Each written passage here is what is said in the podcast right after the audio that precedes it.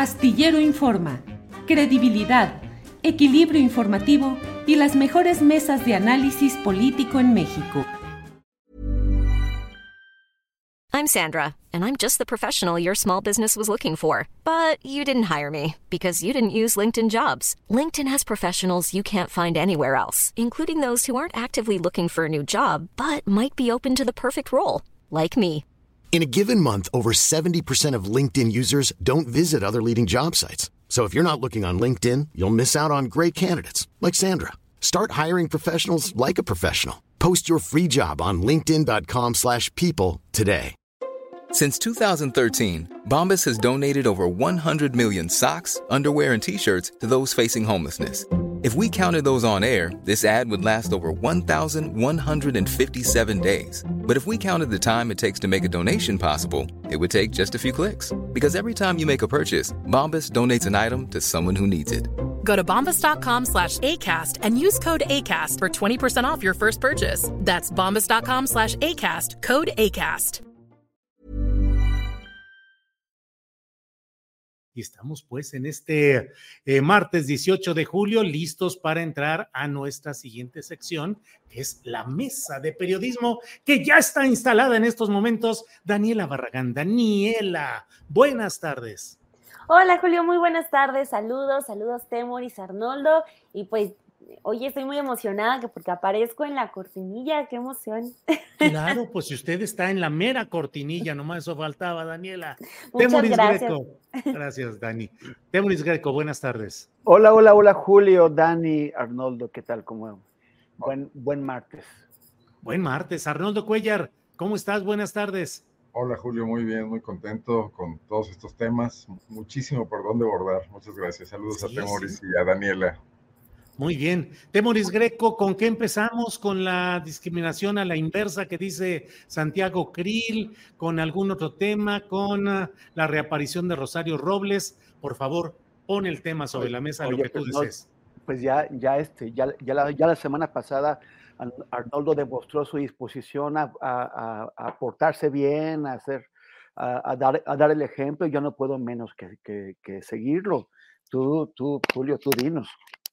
Daniela, es que no me hacen caso, esa es la verdad. Yo propongo los temas, me preparo, hago la pregunta y me estoy aquí devanando el poco seso que tengo y digo, "Mm, bla, bla, bla, bla. Y ya entro. Bueno, sí, pero primero déjame explicar o déjame plantear. Arnoldo Cuellar, éntrale tú, por favor. Pon tema, Arnoldo Cuellar. no, no hacemos la tarea. No, no, lo, de, lo de la discriminación inversa me parece fundamental porque tiene muchas aristas. Hace unos, que será, semanas o meses vinieron a- aquí a Guanajuato un par de activistas, de estos que de pronto tú has entrevistado, Julio, de, estos grupos de ultraderecha, eh, que, que muy militantes, ah, los trajo la esposa del exgobernador Miguel Márquez Márquez.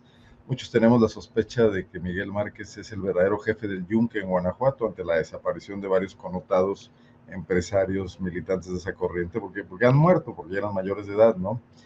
Entonces organizaron una mesa para hablar del peligro, bueno, de la ideología de género. Están muy enojados porque la precandidata gobernadora que apoya al gobernador Diego Sinue, eh, cuando era secretaria de gobierno, autorizó el matrimonio de personas del mismo sexo en Guanajuato bajo la fórmula de una de una circular en el registro civil para no modificar la ley y no ir a batallar con los yunques duros que, que, que forman parte de algunas corrientes que tienen presencia en el Congreso. Y estos personajes, se me van a olvidar los nombres, hablaban del supremacismo negro. Sí. De, que, de, de, que, en Estados Unidos el Black Lives Matter estaba instaurando, pues esto de lo que habla Krill, ¿no? Una especie de discriminación positiva, olvidando de paso con todo este discurso, eh, pues los privilegios históricos de, de, personajes como, yo no sé si Krill está emparentado con aquellos Krill que decían que Chihuahua era suyo y no ellos de Chihuahua, pero que sin duda es un personaje que ha tenido grandes privilegios, ¿no? En su educación, en su participación política, etcétera, pese a que no se da cuenta de nada, como por ejemplo de lo que pasó en el sexenio de, de Vicente Fox con García Luna. Eh, pero me parece muy pobre eh, que recurra a eso para tratar de tratar de subirse al tema de que López Obrador le diga algo, porque ya ni siquiera aparece en las mañaneras y ve desesperado como la equivocada táctica del de, presidente de, irse con todo contra Xochitl Galvez le ha rendido muchos puntos y los ha dejado prácticamente knockout a ellos, a grado tal que, como ya se mencionaba hace rato, crece el, el, crecen los llamados eh, a que desistan todos los demás y dejen a Xochitl Galvez. Estaba pensando que va a resultar que fue más democrática la pasarela de Miguel de la Madrid, hablando de los de la Madrid con los aquellos famosos seis que ya por supuesto, Dani lo vio en los libros de historia, pero Temoris sí lo vivió, seguramente. Este, cuando, cuando hubo más incertidumbre, ¿se acuerdan del destape de Alfredo del Mazo que metió en una confusión enorme a toda la clase política porque alguien por ahí soltó la especie de que era del Mazo y no Salinas y se armó? Bueno, eso, eso tuvo más incertidumbre que lo que puede resultar teniendo esta carrera del Frente Amplio por México, ¿no? Entonces, pues no, no se presta más que un poco para el pitorreo esto, esto que dice Santiago Krill, y definitivamente coincido en que un poquillo más de humor, aunque también fallido, de Enrique de la Madrid con el tema, ¿no?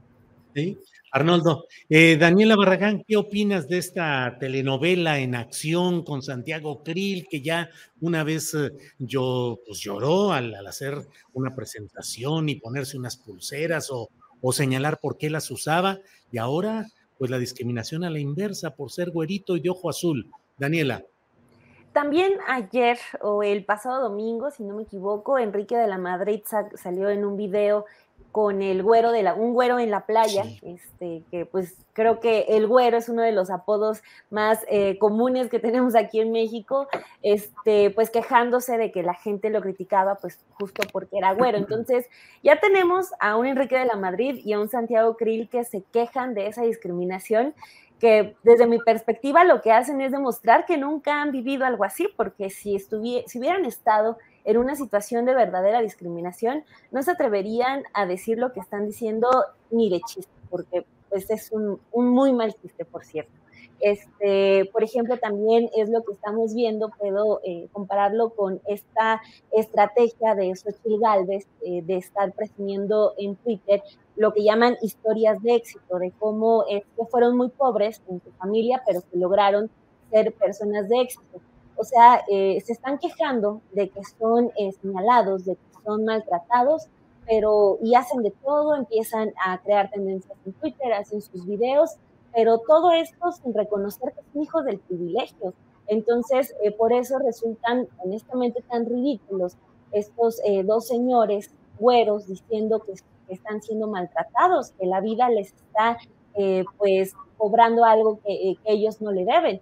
Entonces, al final de cuentas, están demostrando eh, su condición de hombres blancos, de familias que les han dado absolutamente todo, de realidades que no corresponden con la mayoría de la población, porque, por ejemplo, con este asunto de, de Sochi Galvez y el, las quejas de los señores güeros, pues es revisen ella, eh, las estadísticas del país que quieren volver a gobernar, porque ya lo tuvieron hace algunos años, las estadísticas del país que quieren recuperar, porque pues ahí están los datos de movilidad social, ¿no? Este, Xochitl dice que ella es una historia de éxito, pues sí, pero es una entre, tan, eh, entre pocas, es una excepción y no es la regla, porque aquí en México, y lo dicen eh, datos de organizaciones civiles, que, este, que de las que tanto les gustan, que pues en México quien nace pobre, la mayoría muere pobre por un asunto de, movilidad y de pocas opciones de desarrollo. Entonces, pues está muy bien que le siguen con sus chistes, con sus malos chistes de que son eh, pobrecitos güeros. En la mañana bromeábamos con lo de lo que callamos los güeros, ya van a sacar su, su telenovela, porque pues siguen demostrando que viven en una espera y que aunque según ellos ya demostraron que escucharon el consejo del presidente de, de, que vayan y se metan con la gente, con el pueblo, siguen diciendo que se les discrimina por tener los ojos azules. Entonces, pues a final de cuentas se pintan a sí mismos.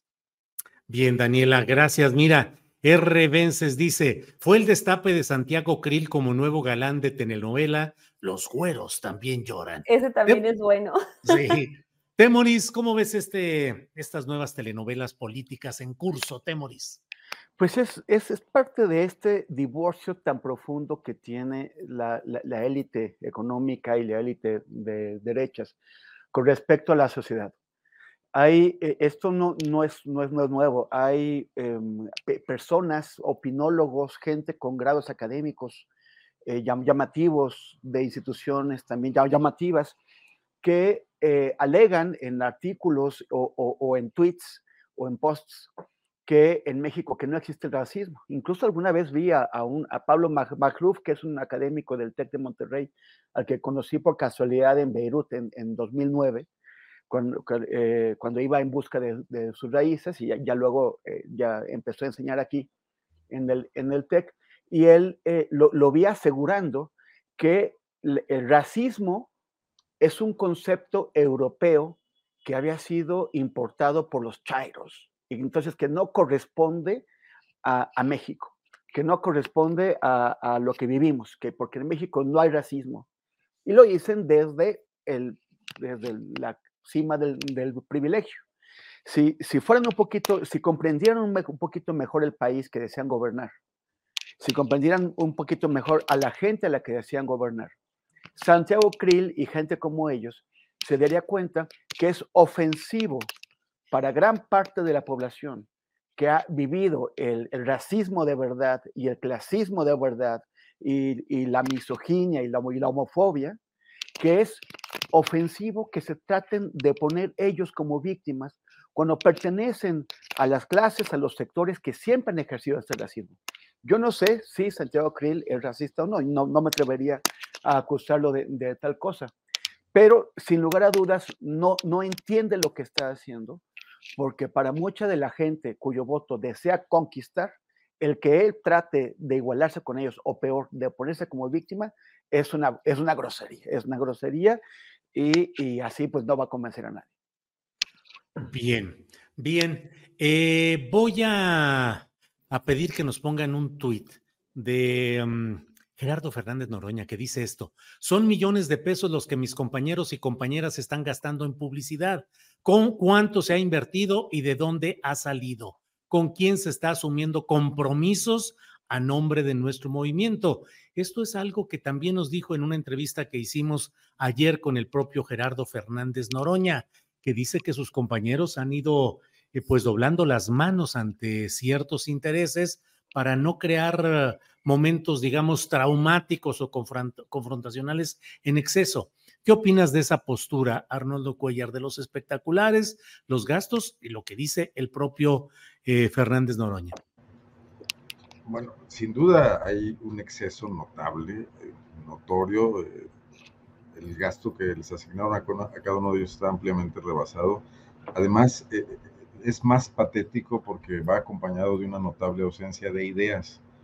Creo que lo, menos, pues lo menos trivial que ha ocurrido ha sido el programa Ángel de, Marcelo Ebrard, que sin duda también es una barbaridad en sí mismo, pero por lo menos se dio la tarea de hacer una presentación ahí que te, mantiene atento unos segundos antes de darte cuenta de que es una eh, absoluta despropósito, esta hipervigilancia en un país como México, con las policías que tiene, etcétera. Eh, pero a partir de eso, estos espectaculares no nos dicen absolutamente nada. O sea, están trivializando una lucha política que podría ser histórica.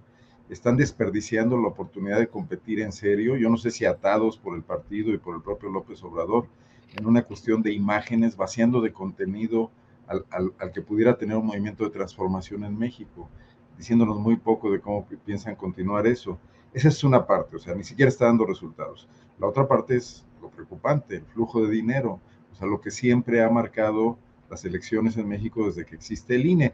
Antes no hacía falta, porque antes sabíamos que era el Estado mexicano respaldando al candidato del PRI. Ahí había una claridad, por lo menos sabías que, el, que estaba blindado o sellado en cierto sentido. Además, las campañas no eran tan caras en todo caso por la falta de competencia, etcétera. Pero a partir de que hay competencia, de que, de que empiezan a llegar estos estrategas de mercadotecnia política, que hay que hacer tierra y aire, que hay que movilizar, que hay que comprar votos el día de la elección. Ojo que estamos muy lejos todavía de eso, porque estamos en los prolegómenos, podríamos decir. Eh, esta, esta abundancia de dinero, pues sí, tendría que, tendríamos que tener alguna noción de dónde está viniendo, qué tipo de intereses se están fortaleciendo Recordemos que durante mucho tiempo, y esto el profesor Obrador lo ha señalado muchísimo, el pago a quienes intervenían en, las, en, las, eh, en los apoyos a los candidatos era a través de la condonación de impuestos o a través de la cesión de jugosos negocios. Se ha mencionado mucho lo de Aeroméxico y Mexicana, ¿no? Entonces aquí, ¿qué, ¿qué, está ocurriendo? Y sin duda Fernando Noroña, que no tiene esos, esa posibilidad, no le queda de otra que ser disruptivo y poner eh, el dedo en esa llaga, ¿no? Eh, dudo que, que, le sirva de mucho, pero sí sirve para problematizar un proceso que por lo demás, si no fuera por este tipo de acusaciones, estaría muy perdido, como ya dije, la intrascendencia. Bien, Arnoldo. Daniela, ¿cómo ves estas eh, críticas, incluso internas, respecto a los gastos en los espectaculares? Yo diría también las movilizaciones y otro tipo de actos que forman parte de lo que yo he mencionado como una especie de paraprismo, es decir, una identificación a las prácticas tradicionales históricas del prismo. Daniela. Sí, coincido y, eh, con eso que, que, mencionas, Julio, porque, eh, pues, por ejemplo, también mucha gente lo ha estado eh, como eh, explicando esto de los espectaculares, diciendo que, ay, pero es que los otros también lo hacen, es que vean en la Ciudad de México cómo hay espectaculares de, de los del PAN, de los del PRI, como Rubalcaba, etcétera, del alcalde de Coajimalpa. Pues sí, pero se supone que lo que tiene que hacer Morena es no caer en lo mismo, porque ellos, ellos así llegaron con esa bandera justo por eso se me hace muy atinado eh, esta carta que, que, escribe Noroña, porque también le da su rasponcito a Mario Delgado. O sea, le dice, pues tú saliste horas después de que el presidente les mete el regaño, saliste a decir que ya estabas preparando que este documento para que frenaran todo lo de los espectaculares, cuando desde antes y para todos, como, como dice Arnoldo, pues es muy evidente todo lo que está ocurriendo con la publicidad y publicidad que está realmente en todos lados y que cuesta mucho dinero, porque también lo que menciona Noroña en esta carta es que la publicidad se ha ido renovando, o sea, el espectacular que hemos visto, eh, sobre todo de Claudia y de Adán Augusto, que vimos al inicio de, este proceso, ya hay unos nuevos a estas alturas. Entonces, eh, pues yo creo que muy aislados, no, no se ven esos espectaculares, sino que sí obedecen a una estrategia de campaña muy clara. Otra cosa que también igual se había comentado aquí es que pues rastrear el dinero de algo así tampoco es complicado. Este, si hubiera una intención de hacerlo, pues también eh, pues, se notaría en las autoridades del partido. Y concluyo con esto de, Noroña, que mencionaba que, de Mario Delgado pues no, no ha habido como esa intención clara de meter en cintura a, a los aspirantes, que creo que ya viendo cómo está el tema eh, con Xochitl y la oposición, de cómo está muy, muy cantado que, que, va a ser ella, y vemos a un Santiago Krill diciendo que ya espera que haya una investigación en su contra desde Palacio Nacional, como intentando alzar la mano para que lo vean a él ya con eh, la carrera en la oposición tan marcada, con esta distancia que está tomando Xochil Gálvez, este, siento que la campaña dentro de Morena está quedando excesivamente larga, que se están desgastando muchísimo los aspirantes eh, y que todo este asunto de querer obtener la unidad, de querer guardar la unidad, no sé si les va a salir al final, eh, todavía más allá, unos días más de cuando la oposición ya tenga a su candidato, que pues honestamente pues ya sabemos que va a ser Xochitl, este, pues todavía días después Morena va a anunciar apenas a su candidato, se va a esperar a ver si todos lo acatan como han venido prometiéndolo, pero con esto de los espectaculares eh, creo que es un desgaste interno, pero también un desgaste para la gente, o sea, tienen que entender ellos que nosotros no tenemos que aventarnos una campaña presidencial porque esa tiene que ser hasta el otro año y el otro año también nos vamos a aventar una campaña. O sea, creo que es desgastante, que no van a llegar muy bien eh, lo, los aspirantes de Morena por todo esto que se está generando. En lo interno, con esta carta de Noroña también se ve que hay eh, muchas rencillas, entonces, pues todo este proceso que, dijeron se planeó con mucho cuidado para procurar mantener la unidad, pues vamos a ver en, los próximos días cómo resulta. Lo que sí es que, pues muy desgastados desde ahorita ya se ve. Sí, Daniela.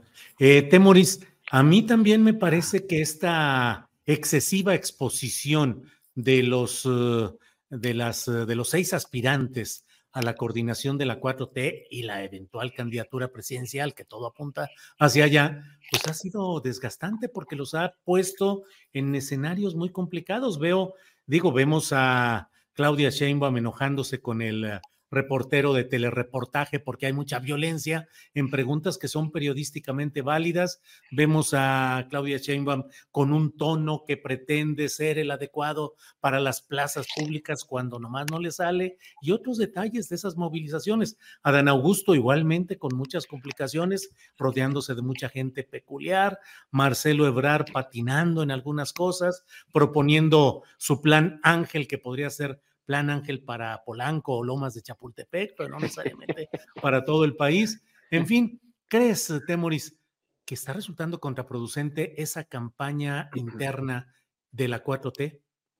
Bueno, era una cosa que se podía prever, o sea, desde hace muchísimo tiempo, cuando, cuando empezaron a darse los, signos, cuando el presidente empezó a dar, signos de que, de, que quería eh, adelantar este proceso, que siempre es muy, es muy, es muy desgastante es muy, es muy desgastante para quien está en la presidencia porque pues anticipa la aparición de un delfín, de un, de un relevo que poco a poco lo, lo va eh, opacando, pero también es muy desgastante para quienes eh, este, están en esta lead, en, esta competencia. Y, y es, y, y, está ese riesgo, está el, riesgo de, de, un, de un desgaste prematuro porque por ahora se van a intentar sacar, o sea, eh, independientemente de que las reglas eh, han, sido impuestas, que es que no se estén eh, tirando pues basura unos, unos, contra otros, lo que está en juego es muchísimo y, es, este, y, es, y es muy peligroso. ¿qué, qué, qué es lo que puede resultar de eso? ¿Hasta dónde están dispuestos a ir? Porque si ellos por ejemplo, tratan de acatar estas, estas reglas, sus seguidores, sus entusiastas, sus más, más claudistas que Claudia o más marcelistas que Marcelo o, más, de, más, más que el Papa, eh, sí podrán eh, recurrir a, técnicas de, guerra sucia que finalmente acabe resquebrajando la unidad del movimiento y, afectando eh, la, imagen de quien queda al final. Entonces hay, estos riesgos. La, la, postura de, de, Noroña es totalmente correcta, es la más correcta, no es, no es casual. Eh, Noroña no ha, no ha, demostrado ser un político, o sea, ya, ya, hemos hablado aquí de lo que hizo cuando aquella pepena de diputados, cuando él quería ser presidente de la Cámara de Diputados y se alió con, con quien había llamado asesino Mauricio Toledo y, con el perverso operador de, Miguel Ángel Mancera, Héctor Serrano, los, los rescató de, lo, de, los, de los racismos, de los y, trató de ampliar el foro que tenía Mauricio Toledo.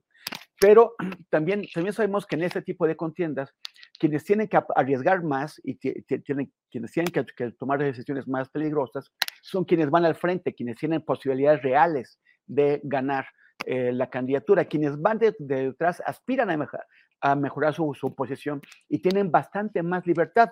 Me acuerdo de aquella contienda en, en el 99-2000, donde iba Humberto Roque Villanueva, como una suerte de conciencia crítica del PRI. Él era eh, entre, los, eh, eh, que, iban en la pasarela priista, era el que menos chance tenía, pero por eso mismo se permitía, siendo él un político corrupto de la, de la, vieja cepa, el que, el que celebró con, con gestos obscenos que nos hubieran subido el IVA, él de pronto se, se, volvió el que sabía de democracia y el, que podía hacer esta crítica.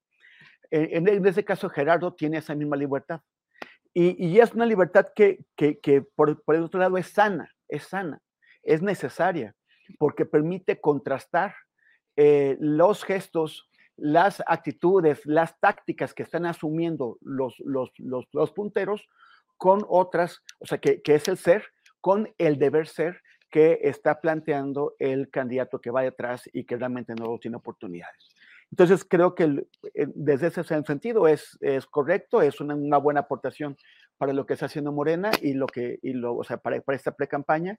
Y lo malo es efectivamente el, el, estos recursos que no sabemos de dónde provienen y que eh, es un tema que, que, trataré ahora que hablemos sobre el pase de charola del, que, que denuncia el presidente. Arnoldo, se han quedado como opacados, como pasmados, poco activos en términos de generación de agenda mediática, los seis aspirantes de la 4T ante la irrupción de del caso específico de Xochitl Galvez, que ha concentrado toda la atención, la discusión, la polémica por todos lados. Pareciera, es mi opinión, pero Arnoldo, lo que tú consideres, que eh, los aspirantes de la 4T, desde luego, pues Manuel Velasco no tiene nada que hacer del Partido Verde. Eh, Ricardo Monreal está hablando tirándole más bien a ser candidato a jefe de gobierno de la Ciudad de México, como muchas veces lo dijimos con toda anticipación. Y eh, Gerardo Fernández Noroña es el único que hace una cosa distinta, disruptiva, porque esa es su circunstancia. Pero los tres principales, al menos en las encuestas, Marcelo, Claudia y Adán Augusto, parecieran en la rutina, parecieran metidos en consumir los días y no hacer nada definitivamente novedoso. ¿Qué opinas, Arnoldo? Bueno, pues es, la maldición del poder, ¿no? Como ahí sí hay en juego algo, una herencia que es poderosa, pues están todos ahora sí que caminando de puntitas. Yo creo que la contienda se reduce a Marcelo y a Claudia. Definitivamente Adán Augusto está lejos en preferencias, eh, está montado en el paisanismo, en el perdón, sí, bueno, es el paisano, ¿no? Iba a decir el paisajismo, pero no, sí lo dije correctamente. Eh, y, bueno, y en el paisajismo también, porque pues es sí, espectaculares tienen, ¿no? Así muy, es. Muy malones, muy malos fotógrafos, muy perdida la, la, el diseño, ¿no? Pero eh, definitivamente está montado ahí como una especie de seguro de vida, como una especie de mecanismo de control del propio presidente para como marcar el paso y para garantizar también levantarle la mano al final probablemente a Claudia, pero no, no con un papel protagónico real, por más que él trate de treparse, ¿no? No, no, creo que lo haya conseguido. Eh, y Claudia Sheinbaum, que, se sabe la elegida, que sabe que tiene un enorme capital político, pues está tratando de evitar cometer errores, que es la mejor manera de, de, ser intrascendente, no corriéndose ningún riesgo. Yo escuchaba eh, hace rato a Arturo hablando... Eh, Arturo Cano. Sí, hablando de la Dilma Rousseff.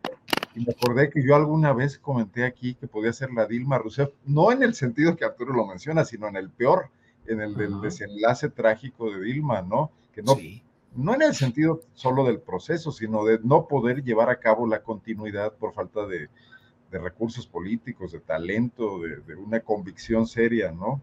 En la continuidad de un proyecto. Si bien esta precampaña no permite adelantar propuestas, sí, sí podría dar lugar a que se hablase del proceso de transformación en sí, que, que trasciende a, así lo quieren, así lo quiere Andrés Manuel, así lo quieren los, los que más claramente entienden que hay un, un, proceso de cambio que quiere ser profundo, que todavía no lo logra, pero que quiere serlo. Y ahí se podría hablar en términos de proyectos de largo plazo, de, de lacras que persisten, incluso de Burroughs Furniture is built for the way you live. From ensuring easy assembly and disassembly to honoring highly requested new colors for their award-winning seating, they always have their customers in mind. Their modular seating is made out of durable materials to last and grow with you. And with Burrow, you always get fast, free shipping. Get up to 60% off during Burrow's Memorial Day sale at burrow.com slash ACAST. That's burrow.com slash ACAST. burrow.com slash ACAST. Hey, it's Ryan Reynolds, and I'm here with Keith, co star of my upcoming film, If, only in theaters, May 17th. Do you want to tell people the big news? All right, I'll do it. Sign up now and you'll get unlimited for $15 a month in six months of Paramount Plus Essential Plan on us. Mintmobile.com slash switch. Upfront payment of $45 equivalent to $15 per month. Unlimited over 40 gigabytes per month. Face lower speeds. Videos at 480p. Active Mint customers by 531.24 get six months of Paramount Plus Essential Plan. Auto renews after six months. Offer ends May 31st, 2024. Separate Paramount Plus registration required. Terms and conditions apply if rated PG. ¿No se merece tu familia lo mejor? Entonces, ¿por qué no los mejores huevos? Ahora, Egglands Best están disponibles en deliciosas opciones. Huevos clásicos, de gallina libre de jaula y orgánicos de Egglands, que ofrecen un sabor más delicioso y fresco de granja que le encantará a tu familia. En comparación con los huevos ordinarios, Egglands Best contiene la mejor nutrición como 6 veces más vitamina D, 10 veces más vitamina E y el doble de omega 3 y B12. Solo Egglands Best. Mejor sabor, mejor nutrición, mejores huevos. Visita egglandsbest.com para más información. Hola, buenos días, mi pana. Buenos días, bienvenido a Sherwin Williams. ¡Ey! ¿Qué onda, compadre? ¿Qué onda? Ya tengo lista la pintura que ordenaste en el ProPlus app. Con más de 6.000 representantes en nuestras tiendas listos para atenderte en tu idioma y beneficios para contratistas que encontrarás en aliadopro.com. En Sherwin Williams somos el aliado del PRO.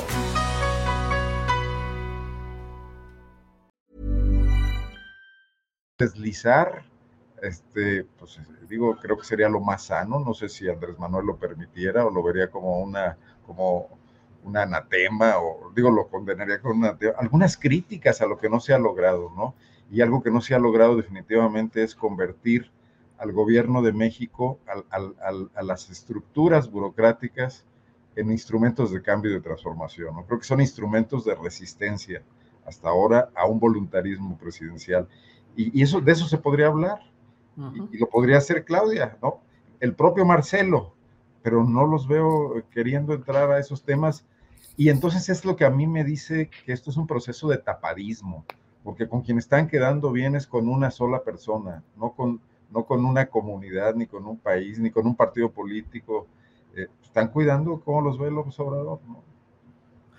Daniela y Temuris, ya sé que me arriesgo a hacer una pregunta que va a ser rebasada porque van a querer hablar de lo que acaba de plantear explosivamente Arnoldo Cuellar. Pero Daniela, aparte de si quieres hablar algo de lo que ha dicho Arnoldo, quisiera yo también tocar el tema de que estamos viendo mucho el escenario federal, el de la eventual, eh, las, las candidaturas a la presidencia de la República, pero en la Ciudad de México, por ejemplo, también está movidito el asunto con un eh, Mario Delgado, que está haciendo campaña abiertamente, dice que busca un millón de credencializaciones en la Ciudad de México, sumamente volcado ahí. En los ámbitos internos de 4T, mucho se habla de que está abiertamente buscando ser candidato a jefe de gobierno. Ricardo Monreal, que también ha cambiado la mira de su objetivo de lo nacional a lo de la Ciudad de México, a ver si se le da. Y García Harfuch, que ahí sigue eh, calladito, pero con muchos factores de poder a su alrededor. Daniela, de lo que quieras hablar.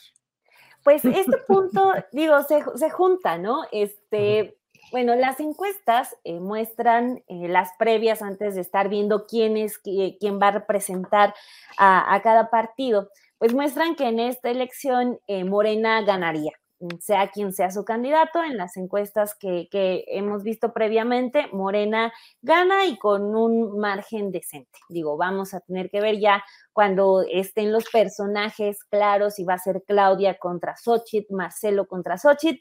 También eh, descartaría a, a Dan Augusto, que es quien está desde mis sospechas gastando más dinero en su promoción, lo descartaría. Entonces, bueno, ya independientemente de quién quede, creo que en este punto Morena va a tener que ser más cuidadoso con la Ciudad de México incluso. Este, lo que pasó en 2021 es la muestra de que sí pueden perder la ciudad y perder la Ciudad de México para Morena sería igual de desastroso como cuando el PRI perdió el Estado de México. Entonces, este, más allá de como el PRI tenía de botín político y económico el Estado de México, o sea, el, tener el control de la Ciudad de México para Morena, para la izquierda, ha sido una, eh, una bandera eh, de, fuerza, de decir, la, Ciudad de México siempre ha buscado tener políticas progresistas, etcétera. Entonces, eh, tiene que ser muy, muy cuidadoso, porque yo lo, lo empecé a pensar desde las marchas por el INE, que fueron multitudinarias, o sea, la primera cuando hacen al Monumento a la Revolución, eh, pues lo que vimos fue, pues no quisieron ir al Zócalo desde esa primera vez porque no, no confiaron en sí mismos, pero pues desde ese momento ellos pudieron haber llenado el Zócalo, la oposición, esto de, de la marea rosa. Y desde ahí yo empecé a, a, reflexionar en la fuerza que estaba despertando toda la oposición en la Ciudad de México tienen bastiones importantes como Miguel Hidalgo, Benito Juárez, que siempre le han eh, correspondido al PAN, pero por ejemplo también ya tienen eh, brazos políticos, como lo que ocurre con Sandra Cuevas en la Cuauhtémoc, que tiene el control económico y político y de personas muy, muy importante, lo que pueda abonar Lía Limón, también eh, Adrián Rubalcaba, etcétera. Entonces, están muy bien movilizados, están muy bien armados. Y así como Morena tenía esa, pues, ambición legítima por arrebatarle al PRI el Estado de México, creo que también la oposición tiene esa ambición de arrebatarles y quitarles este bastión político y hasta ideológico que es la Ciudad de México para Morena. Entonces, eh, pues creo que lo deben cuidar mucho no veo a Mario Delgado, que pues honestamente eh, es como una especie de Adán Augusto López Hernández que le cacha una palabra al presidente López Obrador y la lleva directo a sus spots. Que así es una copia exacta del presidente López Obrador, no, no ha habido como algo eh, de él mismo, algo original que le haya impregnado al partido, incluso no es una persona que goce de mucha popularidad dentro de, dentro de Morena, eh, pues que lleve a Monreal, pues sería interesante ver cómo justifican ellos que, eh, que Monreal sea el elegido puede que Monreal haya negociado hacia adentro, pero ¿cómo le van a justificar, por ejemplo, a las personas que tienen que votar por Monreal, a los capitalinos, cuando es igual o peor que con Mario Delgado, pues Monreal no tiene eh, pues todo, eh, pues personas apoyándolo, sino todo lo contrario. Ya documentamos que aquí en la Ciudad de México quienes van a sus eventos son acarreados, son comerciantes acarreados. Entonces se complica todavía más por si hay negociaciones, si, si están consolando a Ricardo Monreal con la Ciudad de México o consolando a Mario Delgado, pues creo que no se pueden dar ese lujo de, negociar con la Ciudad de México, de que esto se convierta en un premio de consolación cuando pierden la alcaldía Cuauhtémoc, muchas personas que viven aquí estaban diciendo, o sea, querías que, que votara por una Dolores Padierna, ¿y qué pasó? Pues gana, gana Sandra Cuevas. Digo, también con todo el aparato eh, que Monreal activó para, para esos fines, pero pues lo otro era una realidad. La candidata era una Dolores Padierna, pues también era, era un mal chiste para, para los habitantes de la Cuauhtémoc. Entonces, pues tienen que, que pensarle muy bien esa jugada. Eh, lo de Clara Brugada también es muy interesante. Es una eh, mujer que ha impregnado de políticas novedosas eh, Iztapalapa, que es una ciudad dentro de, esta ciudad. Suena ya muy fuerte. Harfuch, dice que no y que no. Rosa Isela ya se bajó. Entonces andan muy calladitos con el tema de la ciudad, pero ojalá lo hagan muy bien cuidado. Bien, gracias. Temoris Greco, sobre este mismo tema de la Ciudad de México, ¿cómo lo ves? Ahí está Ricardo Monreal queriendo canjear la candidatura fallida, las uvas están muy verdes, diría, eh, de lo nacional, para tratar de instalarse como aspirante a la jefatura de gobierno.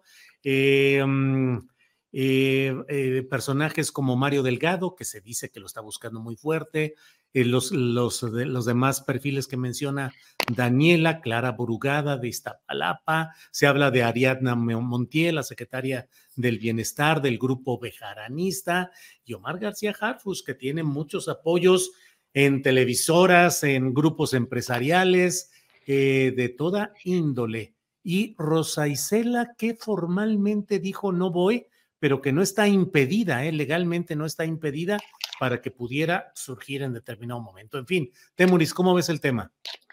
Bueno, pues a mí me, preocupa que si es como, como, como decía Daniela, de, consolar, usar eh, la ciudad más grande del, mundo como un premio de, consolación para algún aspirante, por ejemplo para Monreal, pues sería terrible. A mí me parece que no se puede jugar con la, con la, ciudad así y no, y no creo, no creo que, que, que, sea empleado de, de, esa forma. Sobre todo porque Monreal pues tiene un poder, una, una base de, de, poder efectivamente en la ciudad que es Cuauhtémoc, pero eh, tampoco va mucho más allá, me parece. Y, hay otros eh, grupos dentro de, Morena que tienen bastante poder.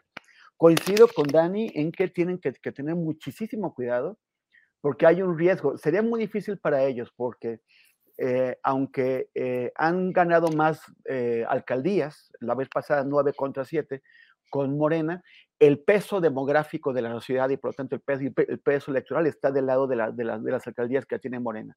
Por supuesto está Palapa y, y, Gustavo Madero. Y, y, y, desde Iztapalapa, pues para el mundo, por lo menos para la ciudad, viene la alcaldesa Clara Brugada, que ha representado Iztapalapa eh, como delegada, como alcaldesa, como diputada en varias ocasiones también, y se supone o entendemos que tiene eh, las simpatías de, Claudia Sheinbaum. Imagino que Claudia querría eh, poder, ya, que el, acuerdo, el diseño que dejó el presidente sobre cómo se va a repartir el poder entre los aspirantes, entre quien, gane y quien, y quien quede, implica que la coordinación del Senado y la coordinación de la Cámara de Diputados y un, puesto de, gabinete que quedará en manos de quienes queden en, segundo, tercer y cuarto lugar. Eh, eh, yo creo que, Claudia querría garantizarse que la ciudad que ella ha gobernado quede con, alguien en quien pueda confiar que sea de su grupo. Entonces imagino que eso estaría clara. En, cuanto a García Harfuch, ya le hemos también comentado. En primer lugar, García Harfuch no ha aclarado qué pasó, qué hizo durante su paso eh, como coordinador de la, de la, Policía Federal con Peña Nieto en, Guerrero, o sea, en, uno de los estados más, más complejos de profunda corrupción, en donde la Policía Federal estuvo totalmente conectada, trabajando con los grupos del crimen, del crimen organizado y de, y de esa forma participó y tuvo un, papel importante en la desaparición de los, de los chicos de Yotzinapa.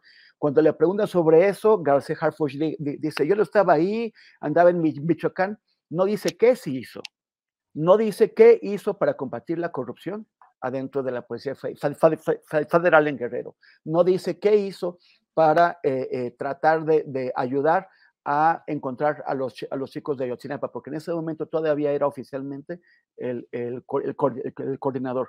No, no, no, dice a qué mandos corruptos denunció o al menos internamente eh, llamó a, cuentas. No, no, no, no se sabe, solamente dice yo no fui, yo no, yo no estuve ahí. Y para otra, otra cosa es que tampoco sabemos qué piensa García o sea, Harfuch, de qué, qué, ideología tiene, qué piensa sobre México, qué piensa sobre la, la sociedad, qué piensa sobre la ciudad. Además de, de, de, de ser policía, ¿Qué, qué piensas sobre eh, eh, una ciudad de derechos y de libertades como, como, la, que se ha, como la que hemos construido aquí? El, el, está el riesgo siempre presente de que, de que ocurra un mancerazo.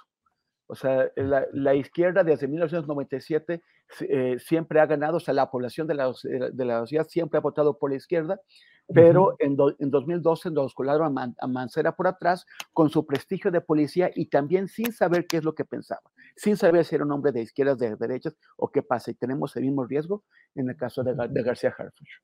Bien, Temoris. Arnoldo Cuellar, a reserva de si deseas agregar algo sobre este tema, te propongo también que, que, que, tocáramos el relacionado con la reaparición de Rosario Robles Berlanga, que ya se denomina casi en esta etapa de telenovelas políticas en la que estamos, Rosario de México, y va a presentar un documental y va escribir un libro, o ya está escrito, según se dice, lo publicará, sobre su historia, su vida política, su relación política con López Obrador y una serie de momentos que, bueno, seguramente serán interesantes, sobre todo en el terreno del morbo político. Pero ¿cómo ves esa reaparición, Arnoldo Cuellar? me parece bien dejarle la Ciudad de México a los compañeros que la padecen, la sufren y la gozan allá. Exacto. Eh, bueno, pues remitámonos a, lo que tiene Rosario Robles ahí de regreso, que es el enorme fracaso de la lucha contra la corrupción del presidente Andrés Manuel López Obrador, pese a ser una de sus principalísimas banderas de campaña y quizás la más exitosa de ellas. El, el enorme error. Hoy decía Krill que López Obrador va a ser recordado por no sé cuántas cosas. Yo creo que va a ser recordado por una sobre todo, y es el tema del procurador eh, Gertz Manero, ¿no? ¿Cómo, cómo no logró darle a esa elefantiásica dependencia que en, la historia de México no ha servido para nada. O sea, si alguien se encargara un día de escribir la historia de la Procuraduría General de la República y ahora Fiscalía, desde, no sé, recuerden, o sea, los personajes que pasaron por ahí cuando, bueno, cuando el asesinato de Colosio, que se creó una fiscalía especial, cuando el del Ruiz Mació, eh, eh, etcétera, todos los tropiezos que ha tenido, bueno, Ayotzinapa, por ejemplo, los personajes que han estado al frente, eh, y, luego cómo Gertz Manero ha sido una continuidad de las peores historias de la, de la Procuración de Justicia en México, en un país que si algo tiene es déficit de justicia. Entonces, lo de Rosario Robles me parece un asunto pues muy emblemático de este tema. O sea, lo que, lo que determinó y descubrió la, una de las muchas eh, desviaciones de enormes eh, recursos públicos, fue una investigación periodística y fue en su origen eh, una, una actuación de la entonces Auditoría Superior de la federación, que hoy vemos absolutamente desdibujada también como parte de este fracaso de la lucha contra la corrupción, eh, y que nunca tuvo un eco en el aparato de justicia, por supuesto en la época de Peña Nieto, con el No te preocupes Rosario, y hoy el No te preocupes Rosario podría seguir escuchándose en la Fiscalía de Gertz Manero, ¿no? Porque nunca lograron articular un caso, no obstante tener muchísimos elementos eh, para creíble y que pudiera sostener ahí. Yo no digo que, una venganza o, castigar a, Rosario Robles por lo que le hizo en su momento a, López Obrador cuando militaban ambos en el PRD y, y, eran funcionarios en la Ciudad de México o, en distintas etapas, sino por lo que hizo con Enrique Peña Nieto, donde fue la operadora del manejo de recursos públicos que fueron a toda clase de cosas, quizás a operaciones electorales en los estados, etcétera, ¿no? Eh, y que fue incapaz de probar. Y la raíz de esto la encuentro en el perdón que de alguna manera le otorgó anticipadamente el presidente López Obrador a Enrique Peña Nieto y derivó en el fracaso de la justicia, aunado pues a la ineficacia de Gertz.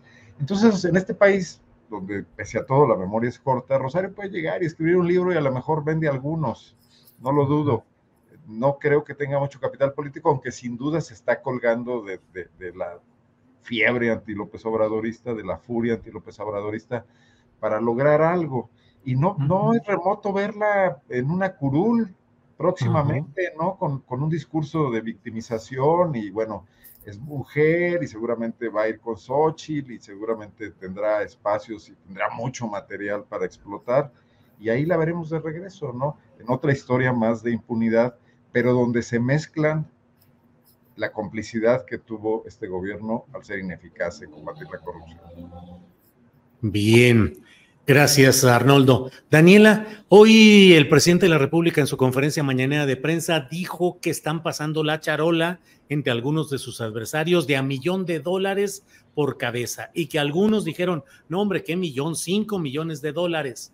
Dice que los datos, los nombres, los dará en un libro que va a publicar más adelante.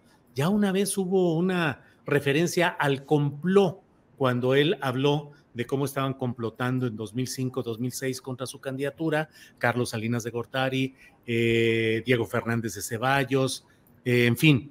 ¿Cómo ves esta referencia que hace ahora el presidente de, de ese pase de charola? Y sobre todo, Dani, si se ve como que sí hay aceitada de dinero en parte de esta fabricación de una candidatura opositora. Daniela. Pues sí nos dejó por completo picados, ¿no? Este, eh, parecía que sí iba a soltar información, pero a la mera hora dijo que, que no, que nos esperemos a cuando publique su libro. Supongo es el que va a publicar cuando ya, eh, pues ya se requiere de, la presidencia. Pero pues sin lugar a dudas sí es información importante, ¿no? Eh, creo que nos queda la lección de 2006 con eh, pues toda la guerra sucia que vimos, que guerra sucia que venía firmada, a veces eh, creo que se nos olvida, pero, o sea, todos esos spots de la guerra sucia eh, tenían la firma de el Consejo de la Comunicación, voz de las empresas, de, y nunca pasó nada, nunca se les investigó y estas personas siguieron en sus negocios, los miembros del Consejo de la Comunicación hasta la fecha sobreviven, todavía ya, eh, bueno, obviamente se ha renovado, pero ha mantenido reuniones con el actual presidente. Entonces creo que es sumamente necesario empezar a hablar de esas prácticas que yo no dudo en lo absoluto sigan ocurriendo porque pues es lo que vamos a empezar a ver este, para 2024. En eso son expertos eh, y, son como los verdaderos, eh, los verdaderos poderosos, no los Marco Cortés ni los Jesús Zambrano, que son la cara de los partidos políticos, sino los de bajo perfil, los que en 2006 se espantaron mucho ante una posible victoria de, de López Obrador y se activaron y se unieron, o sea, todavía pues la, muestra más clara que tenemos es como al miedo y al odio de Claudio X González Laporte, pues le sobrevive el hijo, que es también el articulador.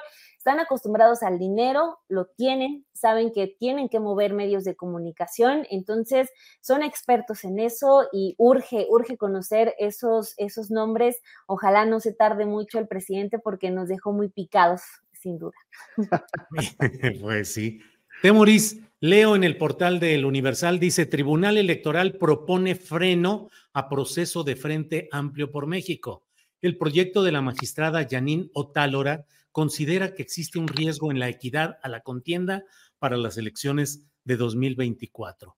A esto añado, Temoris, la, el comunicado que envió hace días eh, Mario Delgado, presidente de Morena, a los seis aspirantes a la coordinación en defensa de la 4T, donde entre otras cosas les decía de los riesgos de que ese activismo y dispendio en el proceso interno pudiese abrir paso a impugnaciones judiciales en lo judicial electoral que pudieran frenar sus derechos políticos y electorales.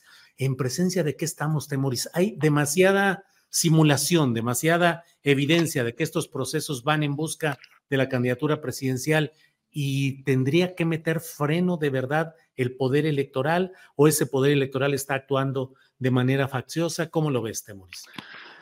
Pues esto también ya lo, ya lo hemos comentado. Yo no conozco ningún precedente en el mundo en donde todos los partidos políticos, el oficialismo y la oposición se hayan lanzado en conjunto a violar con descaro las reglas electorales. O sea, me parece excepcional, alucinante. O sea, e, es increíble. Como, o sea, es, salvo un pequeño partido, y de ese pequeño partido que es Movimiento Ciudadano, la mitad del partido, el gobernador de Jalisco y los suyos, pues también quieren entrarle a la, a la cargada eh, con, con, con, con Xochitl. Pero, o sea, ¿dónde hemos visto que la totalidad de la clase política se aviente a romper las reglas que la misma clase política definió? O sea, es extraordinario.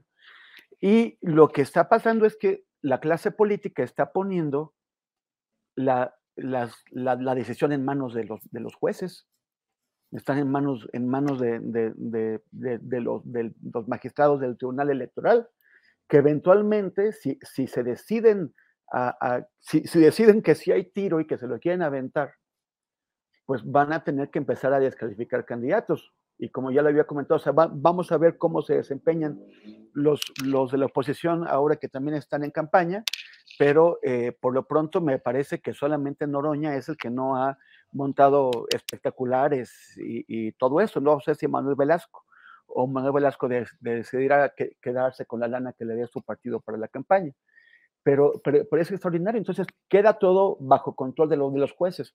Ahora, también está, está con el tema del, del, dinero. Como los partidos políticos decidieron hacer esta campaña irregular, fuera de, lo, de los controles del INE, le abrieron, que es lo que ya hemos comentado, abrieron. Perdón, Temoris, creo que eh, está pegando mucho tu micrófono con la camisa y se oye mucho. Creo que es eso, creo que es eso. Sí, adelante, perdón, disculpa la interrupción. gracias. Em, ¿Perdón? ¿Cómo? No, no, no, ah, nada. Sí, sí, Ah, vale. Vamos sí, escuché, escuché una voz. Eh, pero entonces, el, lo, mismo eh, ocurre con el dinero. Han abierto de par en par las, las exclusas para que todo tipo de, de, dinero sucio y no sucio, pero en todo caso fuera de los cauces legales, que pueda venir de empresas, que pueda venir de nombres de, millonarios, que pueda venir de, sindicatos, que pueda venir de grupos del crimen organizado, eh, entre eh, eh, a la, campaña. Es lo que dice Noroña. ¿A quién le van a deber esos favores? Y, y, tanto, tanto, tanto Xochitl, cuando empieza a entrar dinero a su campaña, si es que ya está entrando, o Santiago, o de la Madrid u otros, como los, de, los de las corcholatas. Eh, es, es, es, muy, es muy peligroso. Los, los partidos no, no, solamente tuvieron la oportunidad, si no les gustaban los tiempos de, de pre-campaña, tuvieron la oportunidad de ponerse de acuerdo en hacer una reforma y cambiar esto. No lo hicieron. Pero también podrían haberse puesto de acuerdo, o sea, si, si saben que está entrando dinero eh, ilegal, eh, en, en reforzar los mecanismos de control de este dinero. Y no lo hicieron. O sea, nos estamos quejando de que meten millones de dólares o de pesos o de lo, que sea, de yenes, de, yuanes, lo que quieran, eh, eh, ilegalmente la campaña, pero no hicimos nada a lo largo de, de todo el sexenio para fortalecer los mecanismos de control del dinero para, para, para evitar que esté dentro, para sancionarlos. Eh, el, plan A, el plan B y el plan C no dicen nada de controlar estos recursos ilegales. Entonces, ¿por qué nos, nos, quejamos? Yo también quiero conocer la lista, pero sobre todo quiero, quiero, quiero, quiero conocer cómo vamos a, a, a, corregir esto. Y por el lado de lo de Xochitl Galvez, pues es que me da, me, da, me da risa porque parece que el presidente ya está haciendo el corcholatazo bicolor. El corcholatazo bicolor que es guinda y rosa. O sea, eh, puso, puso las, las, las, las, sangrías para que saliera de ahí la, la corcholata guinda y también parece que, le, que, quiere poner eh, el Boeing de fresa para que, saca, para que salga la corcholata rosa, que es eh, estar inflando, porque todos los días habla de ella, todos los días habla de ella, está inflando la imagen de, de, de Xochitl Galvez. Y la pregunta aquí es, ¿por qué, ¿por qué lo hace? Hay, hay quien cree, por ejemplo, Cepeda Patterson cree que es un error, que, que, va a costar después el, el, inflar esta figura. Hay quien cree que lo que quería era sacarla de la competencia por la Ciudad de México eh, eh, y, colocarla en una donde el presidente cree que no va a ganar. Y, hay quien cree que lo que quiere el presidente es quemar ese fusible, es, es, es, es ponerla frente a la, a la, luz pública lo suficiente como para que se queme. Y este tema, por ejemplo, del conflicto de, de, interés que en, el que habría incurrido al ser funcionaria pública y al mismo tiempo tener contratos para, para, para sus empresas, pues podría ser aquello que, que finalmente eh, eh, queme este fusible. Bien, Temoris. Arnoldo, eh, Daniela y Temoris, ya entramos en la parte final. ya estamos al final de este programa. Arnaldo, Arnoldo Cuellar, por favor, postrecito dulce, amargo, comentario, recitación, lo que desees, por favor. Canción. Canción, a ver, ¿cuál canción, Arnoldo? No, no, no, canto muy mal. bajarían las, las, visitas al, programa. Mira, me quedo pensando lo que dice Temoris. No te escucho, Temoris. A ver, ahí un poquito. A ver, hay que uh, creo que me, ya. Creo, que me habían suprimido el audio. Sí. Este, con tu voz de jilguero guanajuatense. caminos de Guanajuato. Las jilguerillas son unas músicas muy conocidas de Michoacán. Y eran favoritas de algún exgobernador por acá. No, me quedo pensando en lo que dice Temoris, y yo creo que el tema es que hemos caído en esta narrativa de que ha habido una normalidad democrática en México y de que el INE había funcionado muy bien. Pero no, no viemos el asunto de que después de cada elección hubo eh, que hacer reformas electorales y esas reformas se referían a las polémicas, a las deficiencias, a, los temas que habían surgido en cada elección, o uso de dinero público, eh, adelantamiento de campañas, los fondos de, Fox y, del sindicato petrolero, etcétera, y después con, con Peña Nieto las tarjetas. Y entonces los partidos iban a meterle mano a la, a la normatividad electoral que atendía muchas cosas, menos lo que había hecho crisis en la elección pasada, porque volvía el rejuego de repartirse consejeros y cuestiones. O sea, no tenemos una normalidad democrática. Realmente yo creo que no hemos llevado a cabo dos elecciones presidenciales bajo el mismo marco legal no reformado. Siempre, siempre ha habido pequeñas reformas. Esto hizo crisis en definitiva con la toma de partido de los anteriores titulares del INE, sobre todo pues del presidente, ¿no? de Lorenzo Córdoba, eh, y lo que ha seguido hasta la fecha, pero el hecho de que haya habido un cambio no parece recuperar esta, esta normalidad. Entonces tenemos dos realidades.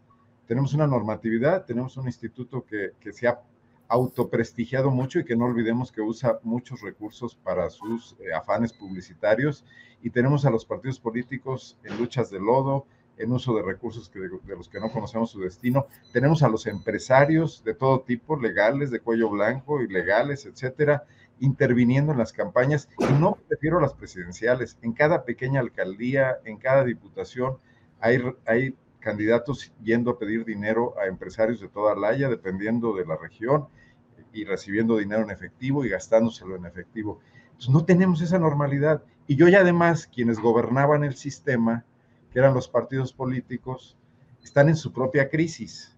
Están en una crisis casi de desaparición, en una crisis de, consolidación de pequeñas mafias, como ocurre en el PAN, en el PRI, no se diga en el PRD, ya esa es una micromafia. Eh, ¿Quién va a venir al rescate de, esta mega crisis electoral si los partidos que eran los que le metían mano. Morena es también un recién llegado y también ha llegado con muchos vicios en ese sentido. También quiere meterle mano al INE para quitarse eh, los atavismos que le han perjudicado en el pasado, pero generar los suyos propios, ¿no? Entonces, en realidad estamos, estamos inermes, lo cual tendría que ser como una oportunidad para construir algo muchísimo más más creíble, ¿no? Y no tiene que ser nada del otro mundo, no, no es física nuclear, no es la bomba atómica de Oppenheimer que ahora se va a poner de moda. Es realmente hay países con mucho menos recursos que nosotros que logran hacer elecciones limpias sin toda esta faramaya, ¿no? Y creíbles y con las votaciones el mismo día. Ejemplos sobran y Temoris los conoce porque ha estado cubriéndolos además, ¿no? Sí. Entonces pongamos eso sobre la mira, ¿no? También echémosle una ojeada a eso. Bien, eh, Arnoldo. Daniela, por favor, postrecito. Pues es postrecito triste eh, porque, bueno, eh, de todo el asunto de, violencia contra las mujeres hay como un pendiente muy fuerte que es con el de las sobrevivientes de feminicidio. Este, porque pues parece que cometieran el error de sobrevivir porque pues están vivas afortunadamente, pero nadie les hace justicia.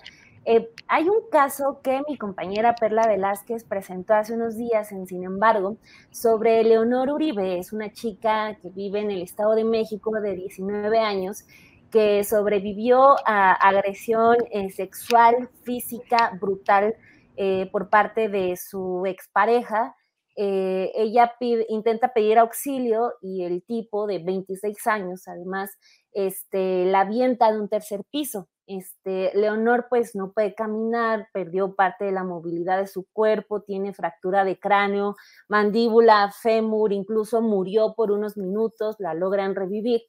Entonces, este, pues ya le cambió la vida y la Fiscalía del Estado de México no está atendiendo a los papás de Leonor, que pues también toda su familia, imagínense, ya está hundida en la depresión y en el coraje porque pues tienen ubicado al tipo, que es un, se llama Carlos y tiene 26 años, y está haciendo su vida como si nada, y pues Leonor está en un hospital eh, sin poder moverse, y la Fiscalía Mexiquense pues no está haciendo absolutamente nada, entonces, este, pues invitarlos a que lean este texto en, sin embargo, sobre el caso de Leonor Uribe, y hacer este llamado a que pues eh, justo las sobrevivientes de feminicidio legalmente están en un limbo muy grave aquí en México porque pues como no murieron, eh, pues como que las autoridades califican que no, este, que no hay, no hay este, este, no hubo ese arrebato de la vida, no las asesinaron, entonces son como víctimas de segundo plano, de segundo término. Entonces, pues aquí está uno de tantos casos, así que pues ojalá puedan, puedan leer este caso de Leonor Uribe, esta jovencita de 19 años.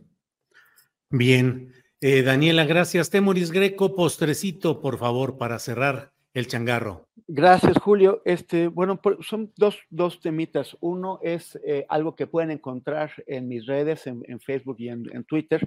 Es un reportaje que, que, publiqué el viernes sobre lo que está pasando en el estado de Guerrero. Eh, este grupo, los, los ardillos, como, como, como recuerdan, eh, eh, le puso jaque, le puso sitio a Chilpancingo, tomó el Congreso del Estado, movilizando a miles de, personas. La cosa es que este grupo, esos, esas miles de, personas que fueron a Chilpancingo son también las que votan en esos municipios, en los municipios del Distrito 24 local de Guerrero, que desde 2002 es controlado, o sea, o, ha electo a un señor que se llama Bernardo Ortega Jiménez o a quienes él, él ha colocado. Se llevan 21 años controlando este distrito y los, y los municipios del distrito que están alrededor de, o sea, es el de Tixla y el de Quechultenango. Y, eh, y es, es, un, eh, los cerrillos es un grupo extremadamente violento que ha cometido varias matanzas, que, eh, arranca cabezas, mata gente, tortura, bueno, es, son, son tremendos, pero este diputado, o sea, es controlado por sus hermanos, por los Ortega Jiménez, y este diputado que solamente dice, no, nunca tienen eh, palabras para sus víctimas, nunca, nunca se conduele, nunca pide investigaciones, nunca pide castigo, solamente se limita a decir yo no, yo, no fui, cuando sin la base electoral que ya controlan estos grupos y que dice bastante lo que está pasando en Guerrero, o sea, que un grupo criminal controle electoralmente el distrito y controle tantos miles de, personas, pues ya, ya, ya es un problema. Y, o sea, es, es muy grave. Y lo otro es sobre, sobre Rosario Robles. Se ha dicho bastante sobre eh, su eh, sobre cómo Rosario Robles durante, eh, o sea, sobre la estafa maestra y su, papel ahí, pero hay otro, hay otro escándalo que, que ocurrió y que, y nos tocó de, cerca porque una, una reportera que, que, entonces era parte de nuestro colectivo de Ojos de Perro contra la Impunidad, publicó eh, un texto que se llamó en ese momento El falso éxito de la cruzada contra el hambre. La Cruzada contra el Hambre era el, programa estrella de la, de la Sol con, con, Rosario Robles y lo que descubrió, haciendo solamente eh, eh, eh, comparación de datos estadísticos, descubrió que en los, municipios de pobreza extrema, la cobertura de ese programa era de menos del 40%. Y en cambio, en otros, municipios como en Aguascalientes, la cobertura de, los pobres extremos que, a los, que tenía que, llegar el programa era de, del 300%. En un distrito, en Juchipil, en Zacatecas, llegó al 1512%. O sea que por cada persona en, pobreza extrema estaban apoyando supuestamente a 15 personas. Y la pregunta es, bueno, entonces, ¿a dónde está este dinero? Rosario Robles montó literalmente en cólera eh, esto me lo contaron, fue al, periódico, hizo un, berrinche y tuvo que ir Carlos Marín a, eh, directamente con la gente que maneja web a pedirles que cambiaran el título de la, de la nota que pasó a llamarse, o sea, lo, que hicieron fue tumbarle el falso. En donde decía el falso éxito de la cruzada contra el hambre, se convirtió en el éxito de la, de la cruzada contra el hambre. Esto es un abuso periodístico, pero sobre todo es un gravísimo, es una, de las muchas deudas que tiene Rosario Robles con la nación mexicana, porque no solamente eran familias que dejó sin, sin atender mientras el dinero quién sabe dónde acababa, sino que son miles o decenas de miles o tal vez cientos de miles de niños que crecieron en desnutrición. Y crecer en, desnutrición es algo que te va a afectar para toda la vida por, eh, por, la forma en que impacta en, el desarrollo de las, de físico e intelectual del, niño. Hay, eh, lo que ocurra con estos niños es una responsabilidad de Rosario Robles que ahora se presenta con este cuento de Rosario de México. O sea, se cree la Virgen de Guadalupe del siglo XXI. Bueno, pues así es como cerramos nuestra mesa de periodismo de este martes. La mejor, estampa, la mejor estampa fue imaginarme a Carlos Marín ahí en su escritorio recibiendo el chaparrón de Rosario Robles y corriendo a bajar la cabeza. Sí, sí, imagínate. Bueno, pues Temoris, Arnoldo, Daniela, muchas gracias por esta ocasión en este martes y nos vemos pronto. Gracias a los tres. Gracias a todos. Adiós, dejen like. Para que te enteres del próximo noticiero, suscríbete y dale follow en Apple, Spotify, Amazon Music, Google o donde sea que escuches podcast. Te invitamos a visitar nuestra página julioastillero.com.